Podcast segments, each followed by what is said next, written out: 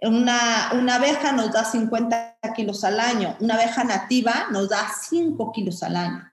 En la, hay datos en la cultura maya, ancestralmente, antes de que llegaran eh, los españoles con la especie apis mellifera, teníamos abejas nativas, abejas que no tienen aguijón, que son las que se utilizaban pues en el consumo de las comunidades y particularmente en la región maya en los ritos sagrados por la gran cantidad de características curativas de la miel, en este caso Melipona Vichy.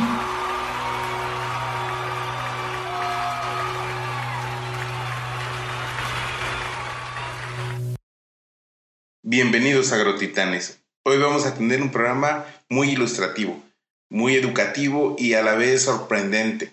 Hoy vamos a aprender todo lo que envuelve a la industria de la miel Vamos a escuchar a Leticia Rosales, una conocedora de la miel, de los procesos que tiene, de, cuáles son las, las, virtudes de, la miel mexicana.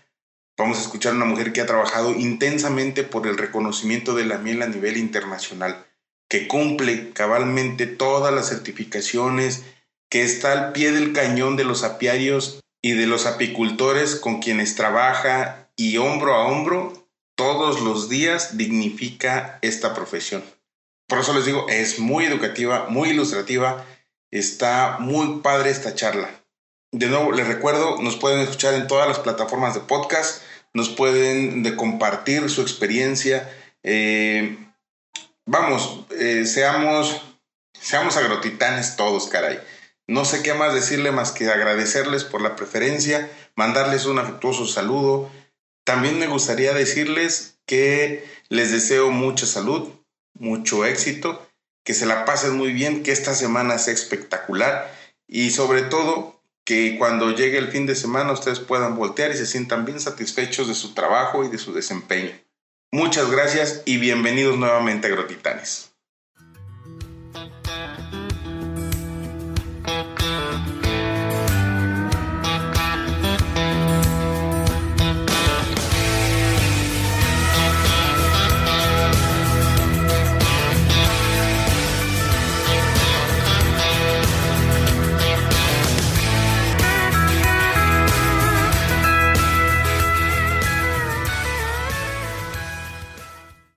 Muchísimas gracias. Antes que nada, el, día de hoy ha sido un día espectacular en el sentido de, de, lo que nos han compartido.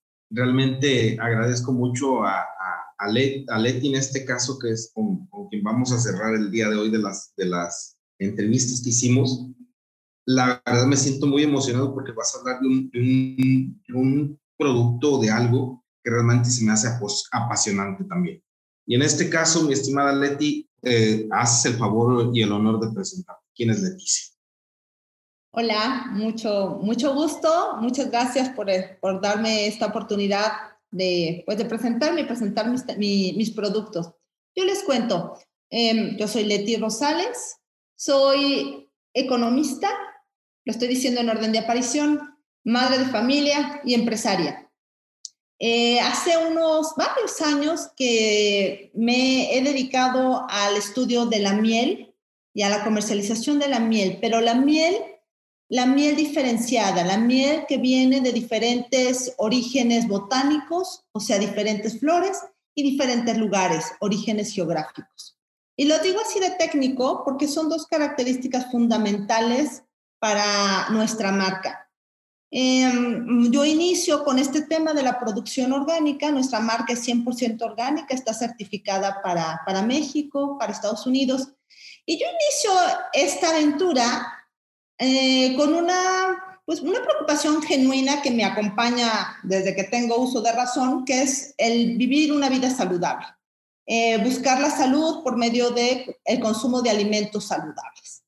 Eh, cuando, cuando yo decido formar una familia, pues este valor que para mí me ha acompañado durante tantos años, decido compartirlo y hacerlo pues, parte de, de, mis hijas, de mi marido. Y, y, bueno, pues uno se da cuenta que está inmerso en una sociedad y mm, participo en un proyecto escolar cuando mis hijas eran chiquitas, porque bueno, si no iban a parecer raritas, ¿no? Eh, amante de los vegetales y de los procesos naturales y, y, bueno, yo quería compartir este valor pues con, con sus amigos, con una sociedad, ¿no? Con un, en un entorno más, más amplio. Y entonces empiezo a la, eh, con apoyo de la escuela la construcción de un huerto escolar. Nosotros vivimos en la parte conurbada la Ciudad de México, niños urbanos que no están relacionados con el campo ni con temas de agricultura ni de este tipo de cosas. Y bueno, yo con la idea de enamorar a los niños del proceso de producción, este, de las cosechas, de los vegetales, pues la que se acaba enamorando de los procesos de producción orgánica soy yo. Claro que de esa generación sacó su huerto, cosechó sus zanahorias, cosechó sus calabazas. Ah, bueno, fue, yo creo que fue muy benéfico para, para ese grupo de niños. Pero ah, ese es mi primer contacto con, con, procesos de producción orgánica. Soy economista y eh, eh, eso me permite pues empezar a investigar e indagar qué es, qué significa eh, ser una empresa orgánica. Y por ese entonces leo sobre índices de exportación y resulta que México es uno de los, de los principales países, estamos entre los 10 países más importantes de exportación de miel. La miel mexicana es una miel de calidad.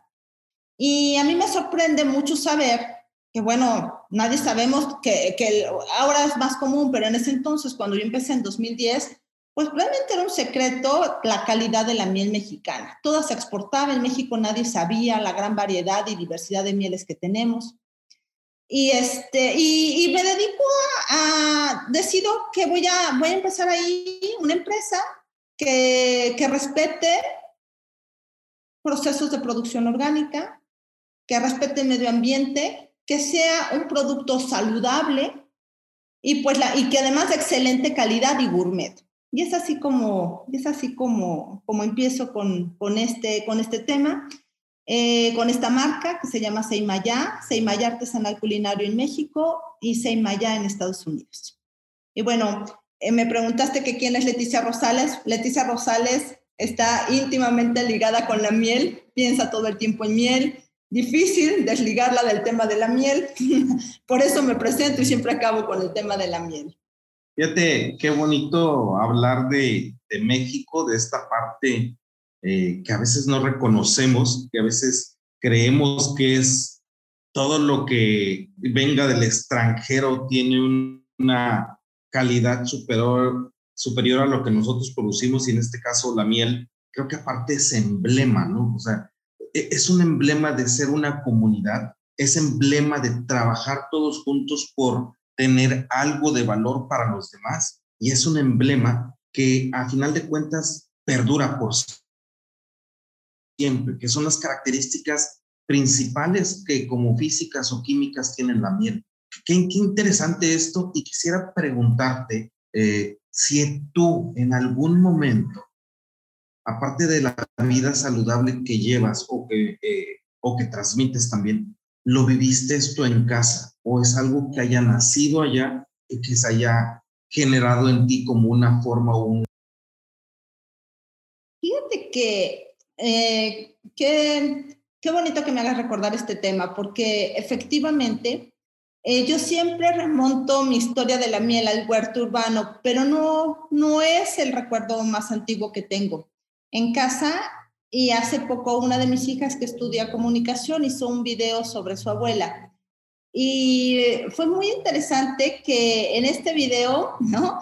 Este sale a reducir el tema de que en casa, y es cierto, mi mamá dice, bueno, en casa siempre hay postres si tienes un buen pedazo de pan con un trozo de, o con un, este, con un poco de miel, ¿no? Y es cierto, desde chicas en casa te digo, yo, yo soy chilanga, ¿no? Este, mm, citadina relativamente, entonces no es que tuviera la miel muy al alcance, pero efectivamente mi mamá siempre nos daba, ¿no? De postrecito, eh, o plátanos con miel, o nos daba un, un, pan con miel. Y es que la miel es como un, es como un cariñito, es como, bueno, es dulce, por supuesto, pero es, evoca, evoca algo cálido, evoca unión, evoca amor, evoca cosas dulces, bonitas. y sí, efectivamente, en casa, en casa se tenía como costumbre, aunque yo he de decirte, diría que el mexicano tiene un consumo per cápita bajo de miel. aproximadamente, es el último dato que yo tengo es de 400 gramos per cápita anual. Cuando un europeo, un alemán en particular, que son los mejores consumidores de miel, consume 15 kilogramos per cápita anual. Imagínate la diferencia, es brutal. Eh, por alguna razón, el consumo del mexicano de miel es poco, ha ido creciendo. Eh, tiene, tiene conocimiento de esto y en años pasados ha hecho campañas enfocadas a, a promover el consumo de la miel, porque pues somos, eh, consumidores, somos productores de excelente calidad. Y, y, esa es una de nuestras misiones y de nuestros retos, poder, poder dar a conocer los múltiples usos y combinaciones de cada una de nuestras mieles según sus características de color, aroma y sabor. Y creo que por eso también el esfuerzo que estamos haciendo es interesante porque, bueno, no solamente te estoy ofreciendo un producto saludable, porque es miel cruda, nosotros no utilizamos la temperatura para envasar, sino aparte estamos muy enfocados a darte a conocer toda una gran variedad de combinaciones que puedes hacer con cada una de la miel. Por ejemplo, en el caso de la miel de mezquite, es una miel blanca, cremosa, con notas a caramelo y madera de manera natural, es una miel muy dulce. Esa miel, si tú la combinas con un queso fresco, el que te guste, a mí me gusta el panela, pero puede ser con un queso cotija, pues con un queso, un queso de rancho, hace un maridaje sensacional porque es fresco con algo, un caramelo. Entonces, eso es un snack súper saludable para un niño o para, a mí me encanta como a media mañana, a media tarde, tengo antojo un pedazo de proteína, que es el queso fresco, con, este, con miel de mezquite. Tienes una reunión, bueno, la miel de Baradús es una miel que viene del altiplano mexicano, es una miel que no tiene aroma, que es delicadamente dulce, esa miel la puedes utilizar con quesos muy finos. Tienes una reunión, vas a, recibir o, estás celebrando algo y compraste un queso Gouda o compraste un Roquefort. Este, bueno, esta miel es fabulosa porque va a agregar notas dulces, pero no le va a quitar predominancia al elemento principal que es el queso. Compraste un queso muy caro, bueno, quieres, quieres saborearlo, ¿no? Eh, no sé, en las mañanas eh, te gusta la leche búlgara, eh, el kefir, que ahora está, ¿no? Está mucho en tendencia por, su, por el tema de, de la microbiota. Y, mm, eh, le pones miel maya, la miel de sichiche, le va a dar este, notas florales intensas, deliciosas. Luego a los niños que no les gusta la leche búlgara, bueno, le puedes poner la miel maya, la miel de chichilche, que es un árbol maya que eh, cuyo nombre quiere decir árbol que da miel. Y bueno, sensacional quieres, por ejemplo, se te antoja unos hotcakes, unos waffles, un, un pan de grano de centeno, por ejemplo, le puedes untar la miel de mantequilla. Entonces, eh, pues esa es una de nuestras misiones, promover el consumo de la miel, que es un, producto saludable, que te va a dar mucho bienestar, que tiene antioxidantes y además darte infinidad de variedades para que lo consumas, ¿no? Entonces, pues es parte de nuestra misión, es, es dar a conocer la excelente calidad de la miel mexicana, la variedad de la miel mexicana y promover su consumo entre los connacionales. Perfecto. Fíjate que quiero, quiero resaltar varias cosas que ahorita nos estás comentando, mi estimada. Una de, la, de las, mi estimada una de las cosas que se me hace bien interesante es que al final de cuentas pusiste el origen de cada una de estas mieles. En el caso de mezquite, sabemos que por, por tradición, pues es, una, es, un, es un árbol del desierto o es un árbol que se adapta mucho a, a zonas muy agrestes o a zonas de, de poca agua que, que, en la cual este, se desarrolla este, este árbol. Pero no sé si en determinado momento tú has tenido la experiencia de, de, de ver el comportamiento tanto de una, de una, de una colmena de abejas de, de chichiche, como, como decías, o cómo se llama el árbol, chichiche. Sí, chichiche, así se llama, chichiche. Chichiche, exacto, o, o, en este caso de mezclas florales, si has visto alguna diferencia en el modelo de cómo eh, trabajadoras o son más como la miel de mezquite que lo ponen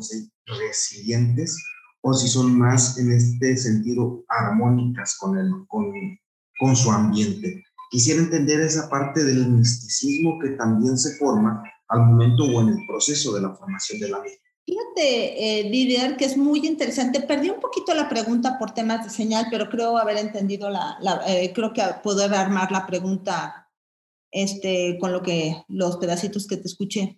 Eh, es muy interesante. Eh, recientemente hubo publicaciones de los ecosistemas y las mieles. Y se habla de que el desierto es el ecosistema del futuro de la, de la abeja. ¿Por qué? Porque en periodos cuando llueve, se tapiza, todas esas zonas se tapiza de flores, que es néctar para las abejas. Pueden alimentarse y después entran en un, en un estado de hibernación. Interesantísimo.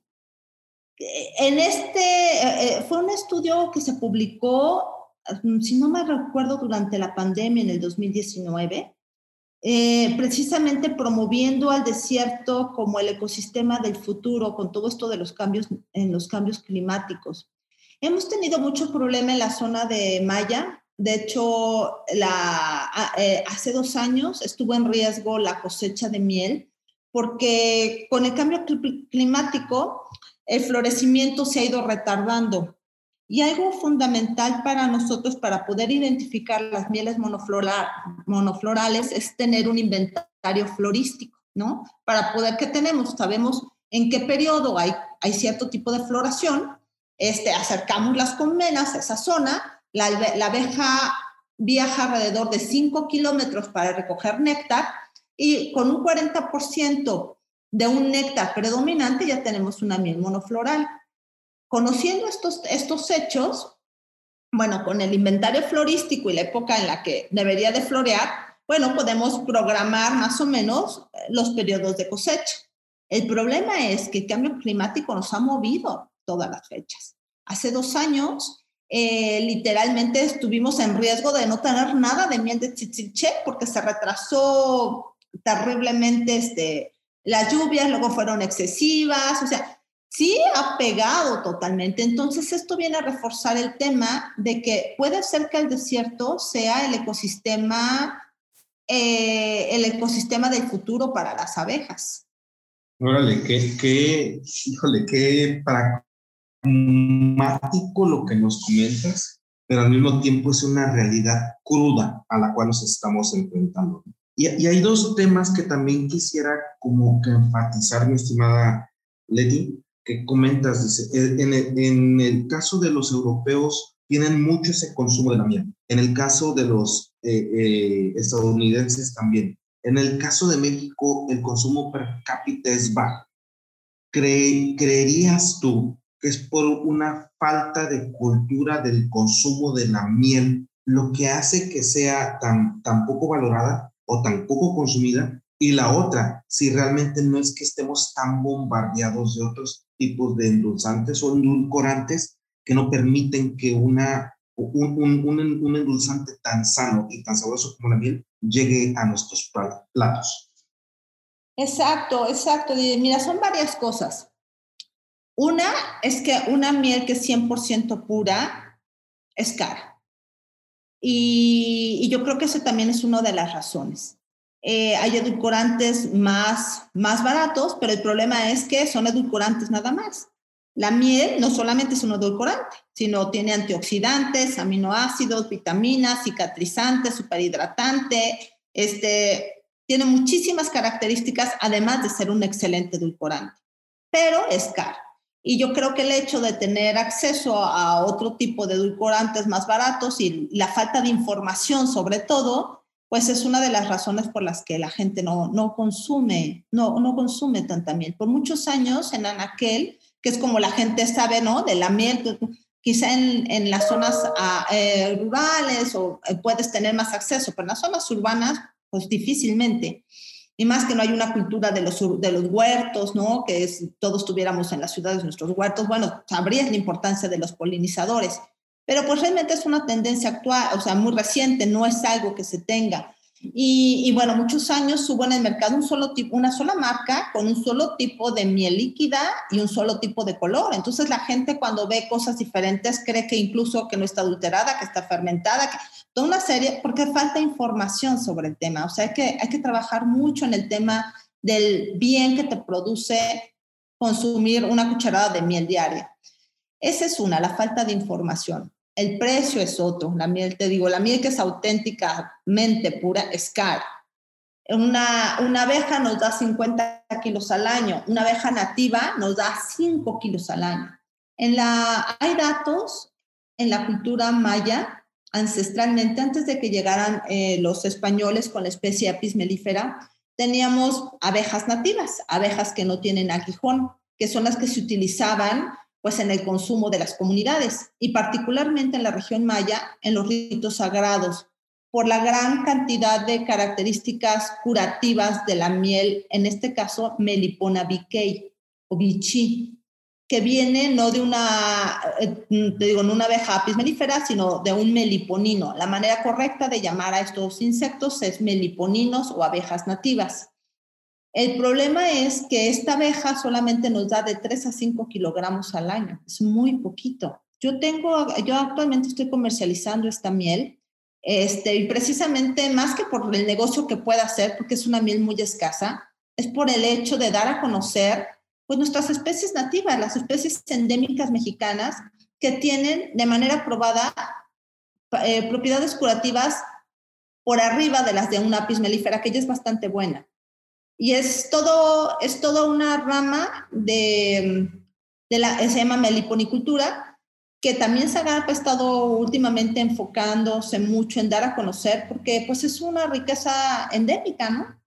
Eh, esta, esta abeja, fíjate, no guarda la miel en celdas como tipo panal hexagonales, lo hacen unos potes que construye con resinas vegetales, resinas de los árboles y se cree que esta es la razón por la que tenga más propiedades que una, una miel de apis mellifera.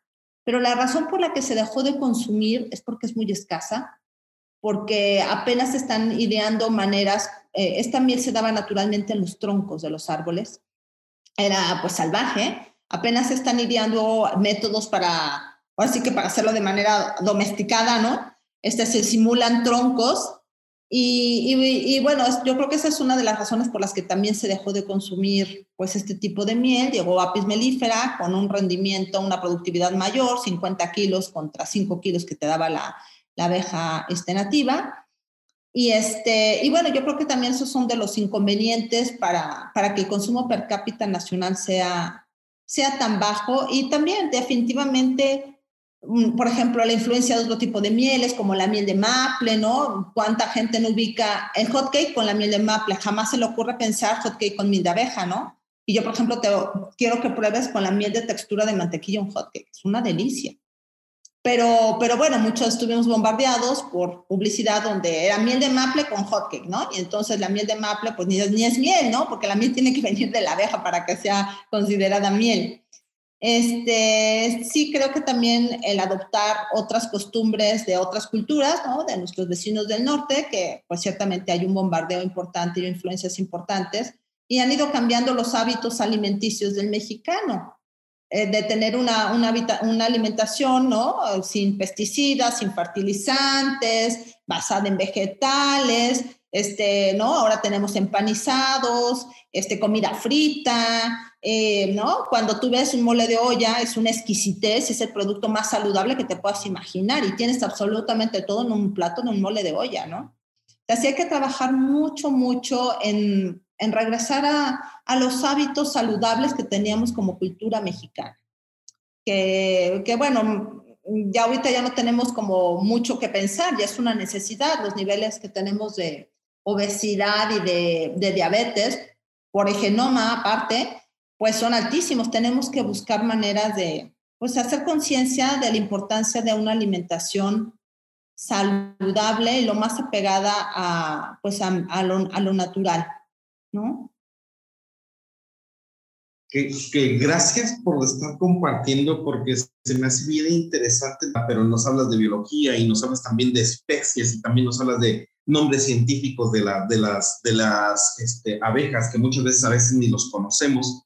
Dijeran por ahí, la, la melipona en mi pueblo le llaman tusadora. Y quisiera resaltar esto, digámoslo así, que la melipona es como si pudiera ser eh, el caviar de la, de, la, de la miel, ¿no? Por su gran eh, escasez, pero sus grandes beneficios. Es correcto, y es una miel sobre la que hay que trabajar mucho. Te cuento, yo ahorita la tengo en Anaquel de 12 tiendas a nivel nacional en el sector de City Market y solamente eh, para darte una idea, 82 gramos están en 235 pesos. Pero la parte más importante de esto es eh, dar a conocer al, al consumidor, porque es una miel radicalmente diferente. La miel de apis mellifera debe tener, para tener una calidad óptima, hasta 18 grados eh, de humedad. En el caso de la melipona BK, puede tener hasta 25. Es una miel que fermenta. Y eso es difícil hacérselo saber al consumidor. Nosotros optamos por meter un QR en el empaque exterior explicando, explicando por qué esa miel tiene, o sea, va a fermentar, porque tiene un gran nivel de humedad y ella sabe fermentada, efectivamente, pero no obstante que tiene un sabor a fermento, está deliciosa. Esa miel fermentada, porque recién que la cosechas, eh, tarda como tres meses con su sabor normal y a partir del tercer mes, y dependiendo nuevamente de la especie este, botánica y dependiendo de las, del lugar donde se encuentre, fermento más rápido, más lento, este, eh, sabe deliciosa con queso azul y está fermentada y aún así tiene un sabor exquisito, pero tú ponla sobre la piel, es que es, maravillosa. O sea, yo, yo de veras este, tengo, tengo una amiga, ¿no? Que, que la compra, me dice, Leti, yo ya la saqué de la alacena. La tengo al lado de mi buró y me hago mi mascarilla antes de dormir todas las noches, porque los efectos en la piel, particularmente de la miel melipona, para la piel es un súper hidratante, un súper cicatrizante, es sensacional. Entonces, sí hay que dar, hay que, hay que, y se sigue investigando mucho. La persona que es nuestro meliponicultor, con el que nos hemos este, asociado, ¿no? Es eh, nuestro proveedor asociado, amigo también, es un biólogo especializado en el estudio de abejas, apis y meliponas, meliponinos, que es el nombre correcto, este, y me dice, Leticia, todavía tenemos muchísimo, muchísimo por aprender. Él tiene dos maestrías, trabajó en dos universidades en Alemania, pero a él le gustaba México y se regresó a, a Mérida y este puso su, su, eh, meniponero, que es la palabra correcta. Y, este, y me dice, y aún así, con, yo soy investigador, tenemos mucho más que descubrir y dar a conocer mucho sobre la melipona, y mucha desinformación.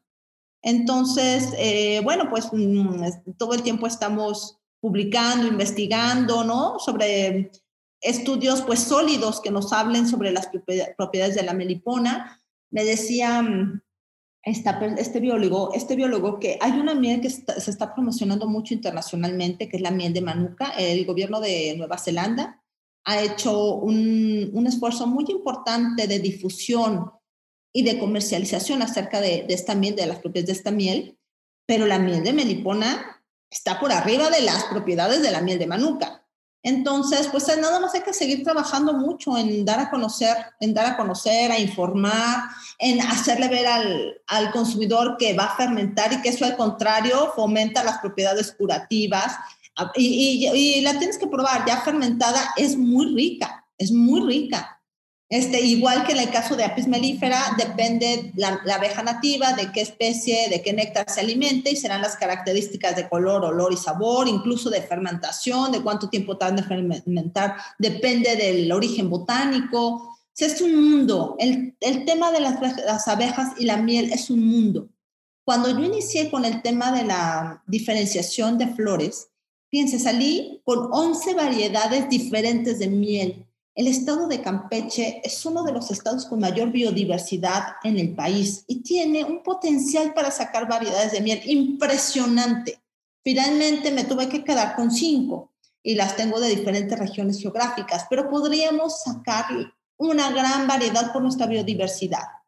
Y yo exhorto a los apicultores a que hagan este trabajo. Sí requiere mucho control, sí requiere mucho conocimiento, mucha disciplina, pero finalmente lo que va a hacer que su producto, que tengamos una diferenciación de mieles como ningún otro, ningún otro país, gracias a nuestra biodiversidad. Híjole, eh, mm, se me hace tan dulce lo que nos estás diciendo de, de ver esta, esta cantidad de información que nos das, que, que me, me, viene a la mente algo que, que, quisiera indagar en, en, ti. ¿Cómo es que nosotros podemos darle un, un, un realce a esto? Tenemos un tequila, tenemos un mezcal, tenemos todo esto y e, es más, hasta el la hidromiel, mejor lo hicieron los, los, los, los, celtas, los vikingos, en vez de los mexicanos. ¿No hay algún tipo de, de tener mayor exposición de estos, de esta gran biodiversidad que tenemos de, de poder colectar miel?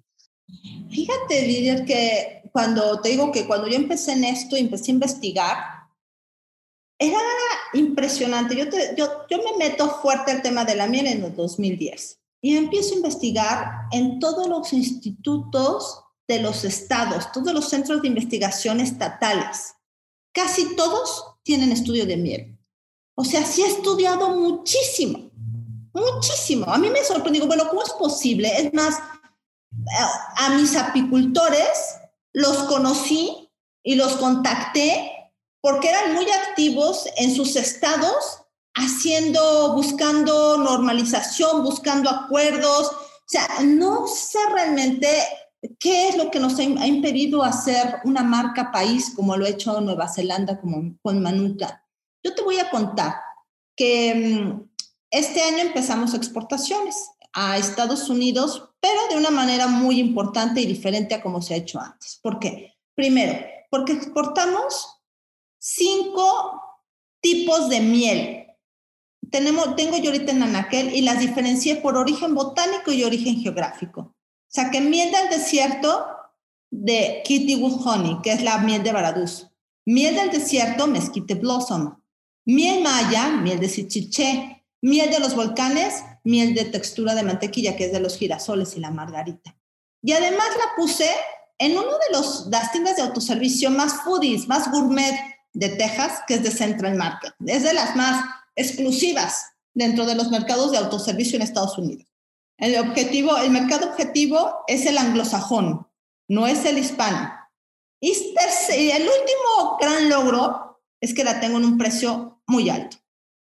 Y para mí eso es un logro, más que, digo, por supuesto que es un negocio, pero más que por negocio, Didier, es porque hay un mensaje ahí hay manera de entrar al mercado americano posicionados en mercados de alto valor y con una marca diferente, con una, una propuesta.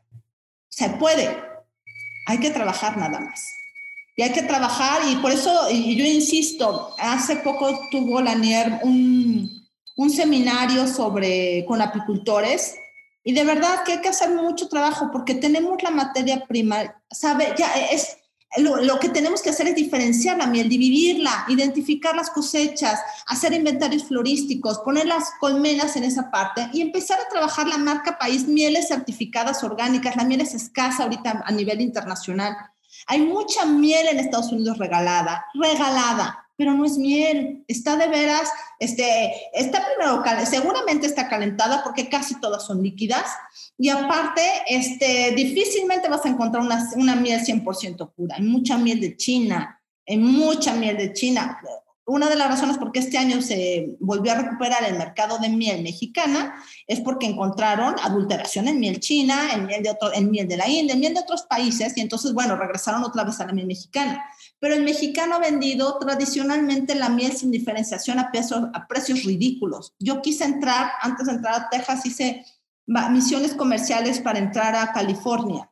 ¿Y sabes qué me decían en California?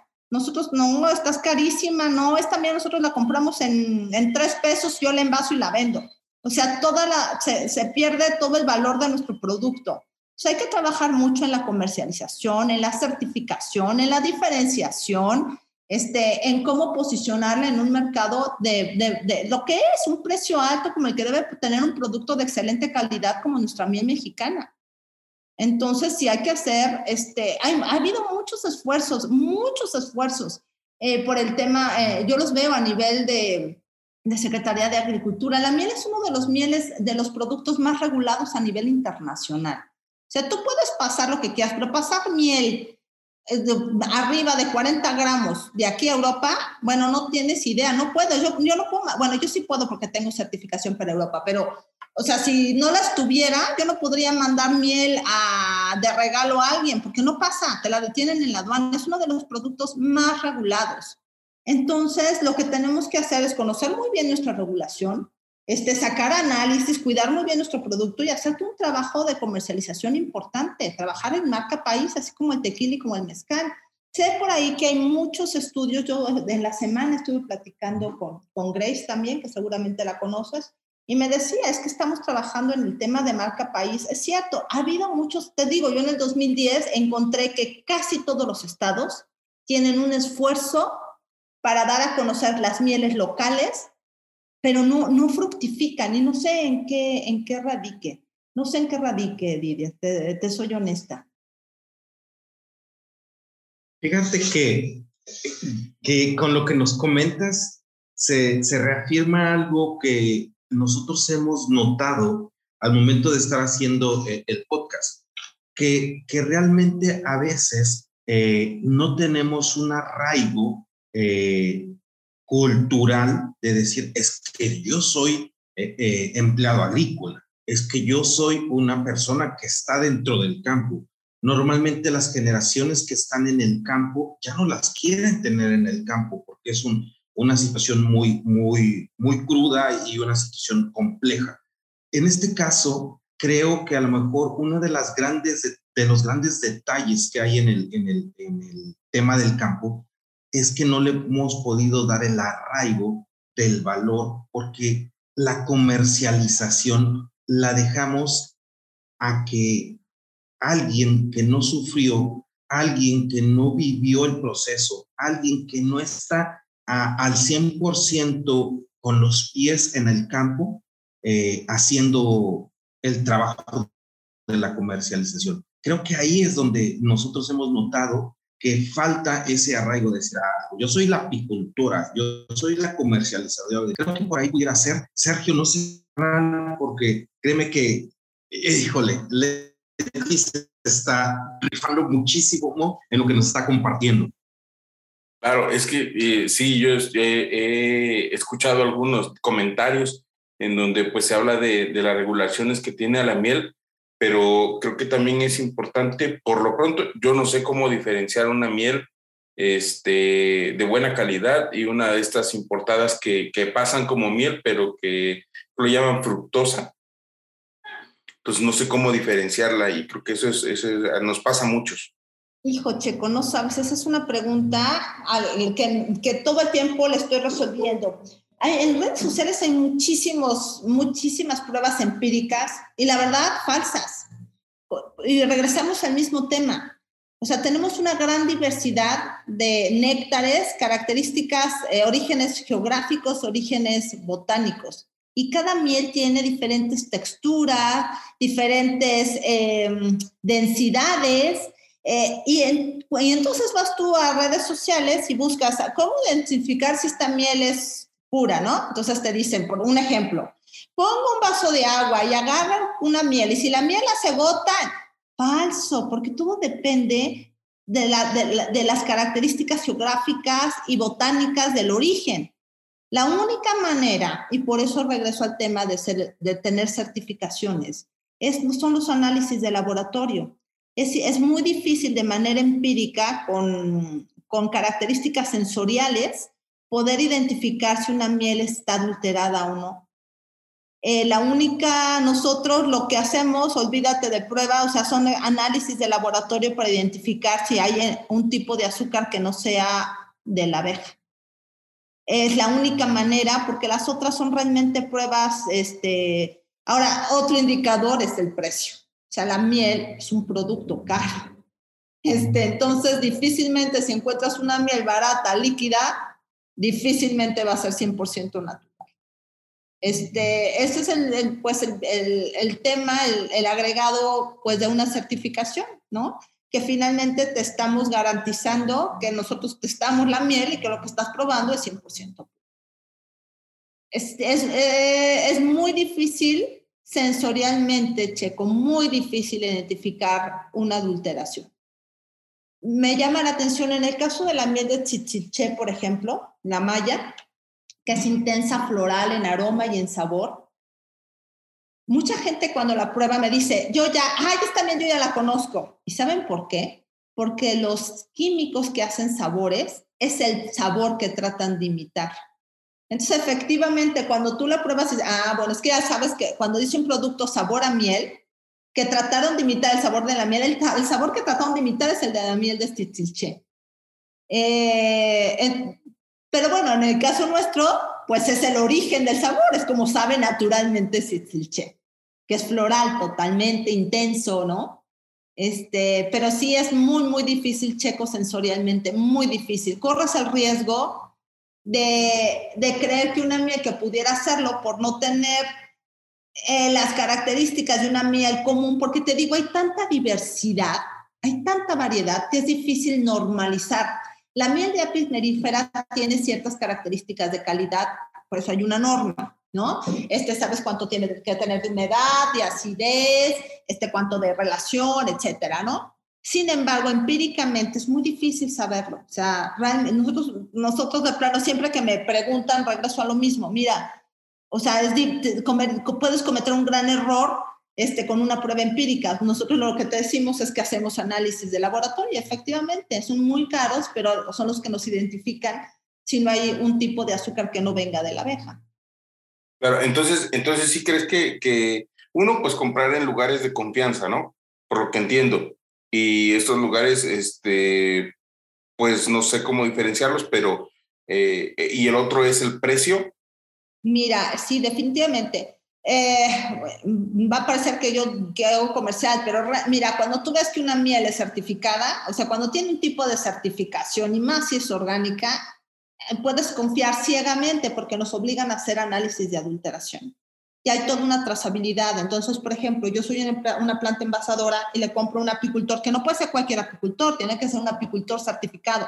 Y ese apicultor certificado tiene que hacer análisis de muchísimas cosas para ser orgánico, que no tiene transgénicos. Yo también los hago porque a mí, a mí me gusta cerciorarme de que la mía que estoy comprando cumple con calidad de exportación, que es a donde ahorita me estoy orientando. Pero el apicultor de por sí está obligado a hacer análisis del que no, tiene transgénicos, que no tiene pesticidas, que no tiene fertilizantes, que no tiene, que no, que, que, no tiene adulteración. Eh, y a su vez hay toda una cadena que se conserva. Entonces, bueno, quieres tener certeza, busca un producto que esté certificado orgánico. Tienes manera de vivir cerca de un apicultor, bueno, pues ahí que, que te digo, ¿no? Tienes el privilegio. Pero cuando estás en ciudades y no tienes el privilegio, pues la mejor manera es que sea miel certificado orgánico. Perfecto. Volviendo a ese tema del... Gracias, este... Mira, se me hace interesante comentar o, o, interesante resaltar que al final de cuentas hay forma de cómo puedes tú ayudar a, a que la sociedad apicultora pueda acercarse y saber qué, qué es los análisis que puede tener. En este caso, como, ¿cuáles serían los primeros pasos que yo siendo apicultor y quiero diferenciar mi producto y quiero acercarme a alguien que lo pueda vender de una forma más este, diferenciada, ¿qué pasos tengo que seguir? ¿Cuáles son el, checklist que me pudieras pasar? Claro, bueno, mira, el checklist eh, existe cuando tú te, yo te voy a decir ahorita al, someramente algunos, ¿no? Pero, pero realmente si quieres meterte a esto, todas las compañías certificadoras cuando tú te acercas a ella, pues, eh, pides informes, lo primero que hacen es mandarte un, un cuestionario.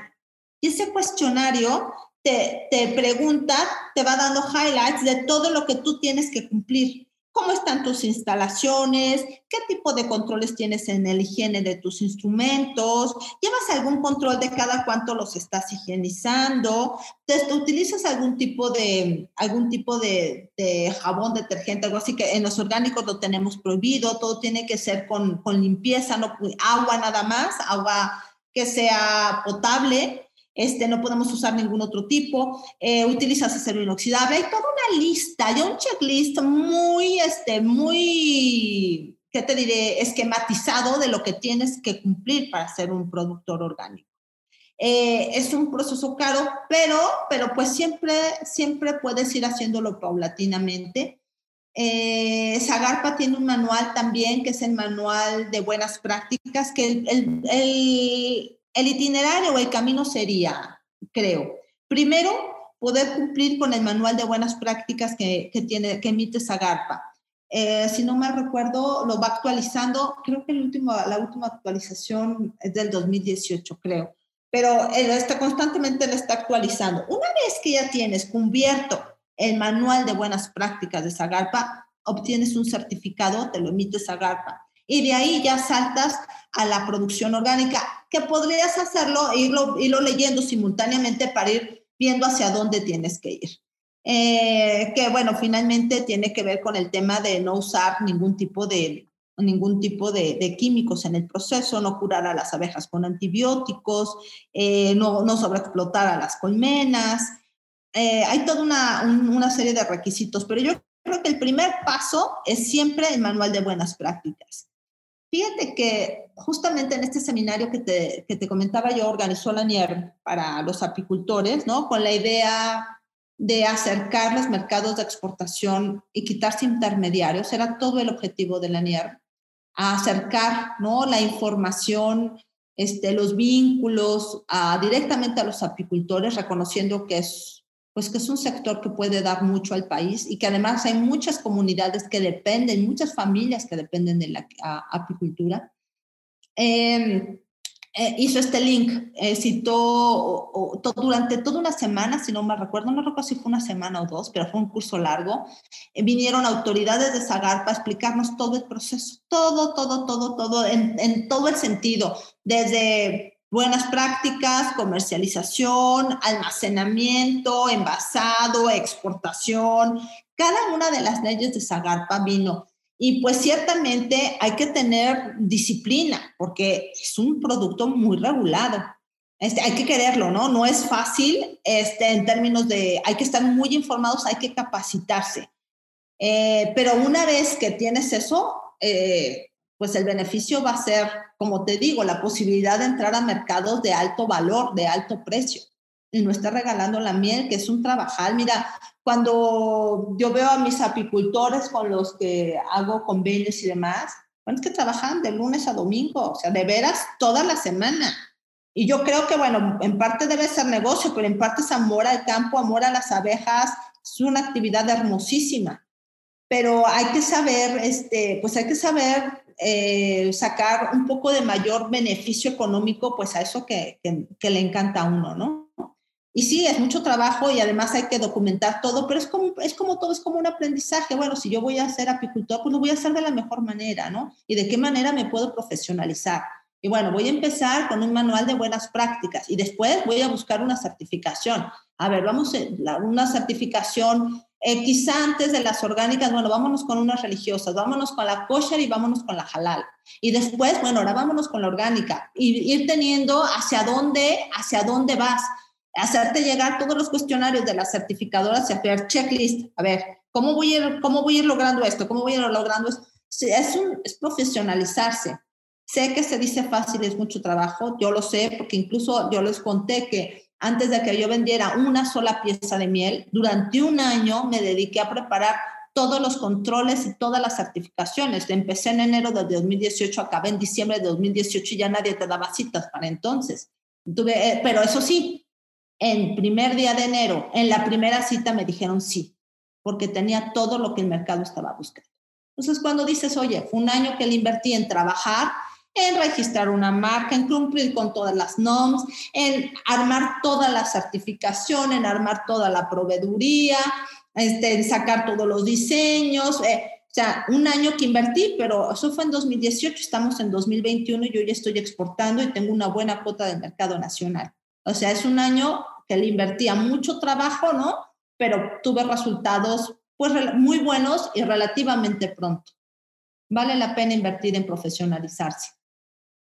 Híjole, qué, qué, qué interesante esto que a final de cuentas es no dar el poder de comercializar lo que te ha logrado o te ha dado la naturaleza, pero al mismo tiempo tener esa pasión, esa situación de quererlo hacer. Y sin embargo, yo creo que hay mucha gente que quiere compartir y, y como, lo, no, como no lo expones en todo el episodio es, hay gran oportunidad de hacer negocio, hay formas de hacer negocio, simplemente de darnos cuenta que estamos dentro de un cono abundante y que a veces nosotros no percibimos esa abundancia.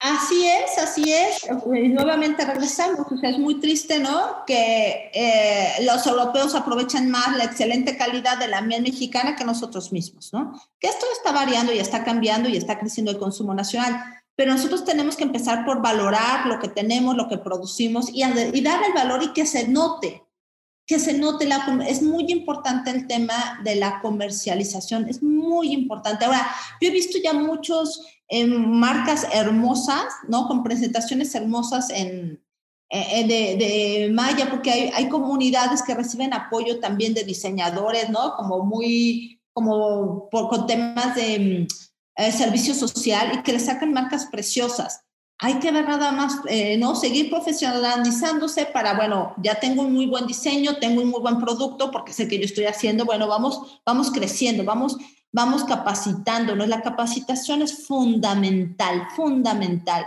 Hay que capacitarnos en comercio exterior, hay que capacitarnos en, en, en NOMS, ¿no? ¿Cómo puedo sacar un autoservicio si tú no cumples la NOM de etiquetado, si tú no cumples la NOM de PES, jamás te va a dar entrada. Entonces, ¿qué tienes que hacer? A ver, estudiar, como todo en la vida, estudiar, a ver, ¿cuáles son las normas que le aplican a mi producto en el mercado mexicano?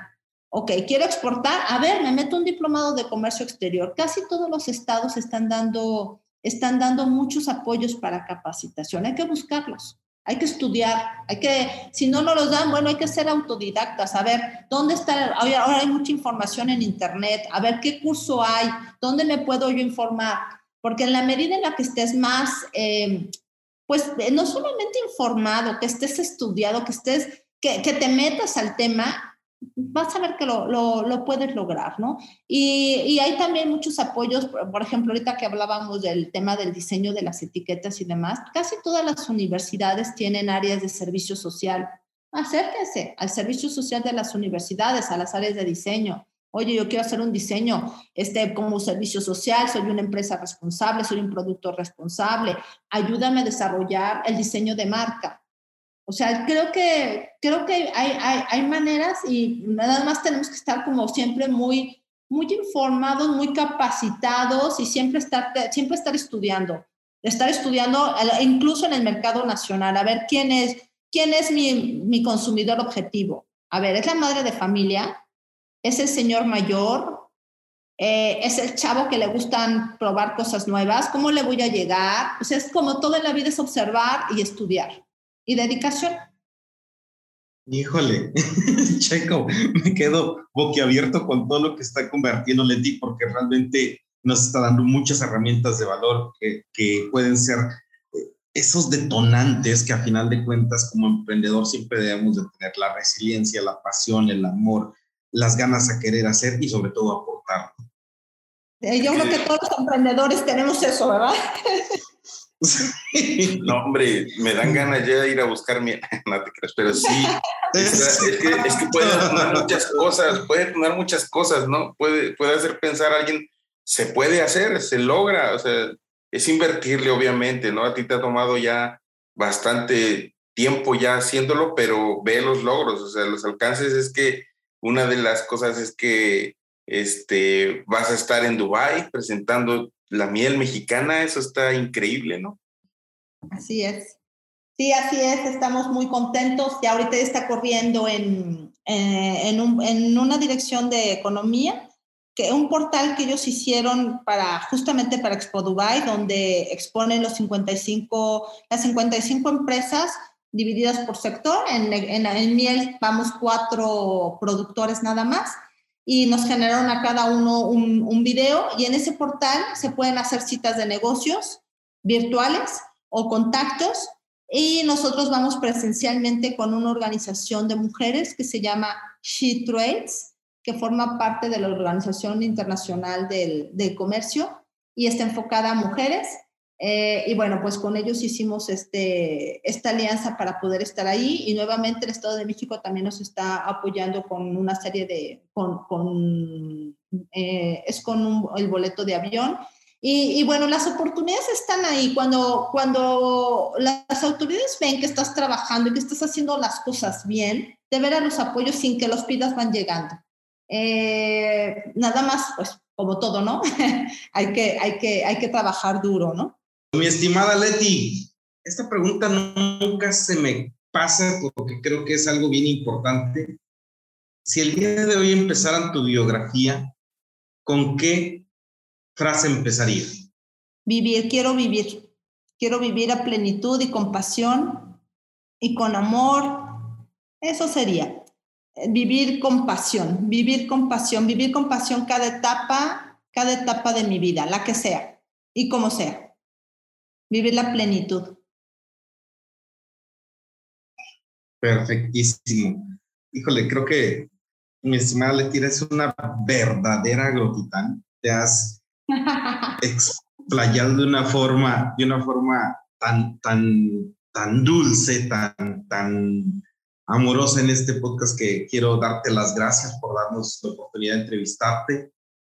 Que quiero ser, queremos ser respetuosos también con tu tiempo para no estarte eh, haciendo batallar más en los, en, los labores que ha sido y pues no sé si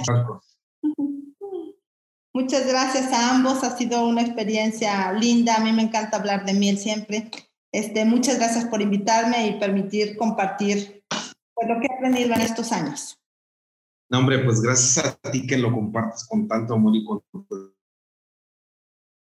tanta pasión. Muchísimas gracias. nos pudiéramos pasar sí, horas, yo creo, hablando contigo. Imagínate el proceso de certificación, o sea, debe estar impresionante ese, ese, ese trabajo. Sí, sí, sí, sí, Son varios temas. Así es. Mi estimada Leti, también, ¿cómo te podemos encontrar en las redes sociales? ¿Cómo sabemos más de ti? ¿Cómo podemos tener más, más, más formas de, de, tener interacción con Claro, eh, bueno, nuestra página web es www.seimaya, como la marca.com. Se está actualizando tres veces a la semana en, la sección del blog eh, en redes, en Facebook también estoy como arroba miel y en Instagram estamos como arroba seimaya, seimaya-miel. Son las, son las tres maneras, las dos redes sociales que manejo y la página web. Em, así me pueden encontrar. Muchísimas gracias, Leti. Estamos como contacto arroba seimaya.com.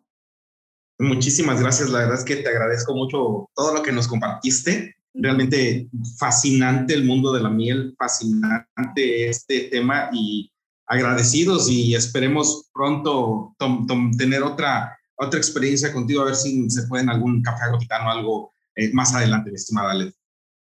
Eh, claro que sí, será un placer y con todo gusto. Y la idea es como de, me preguntaban ahí, o sea, que se puede llegar a ser una marca país para, para la miel. Realmente tenemos todo para hacerla, ¿no? Y, y, a mí me sorprende de veras que ha habido muchos intentos.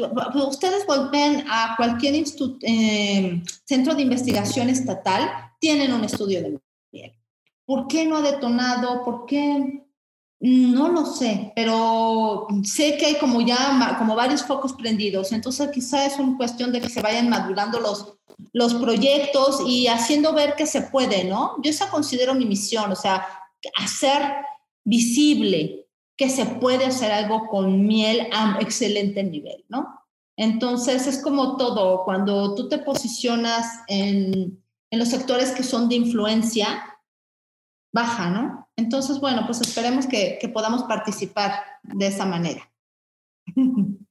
Perfectísimo. Muchísimas gracias, Leti. Que estés muy bien. Muchísimas gracias.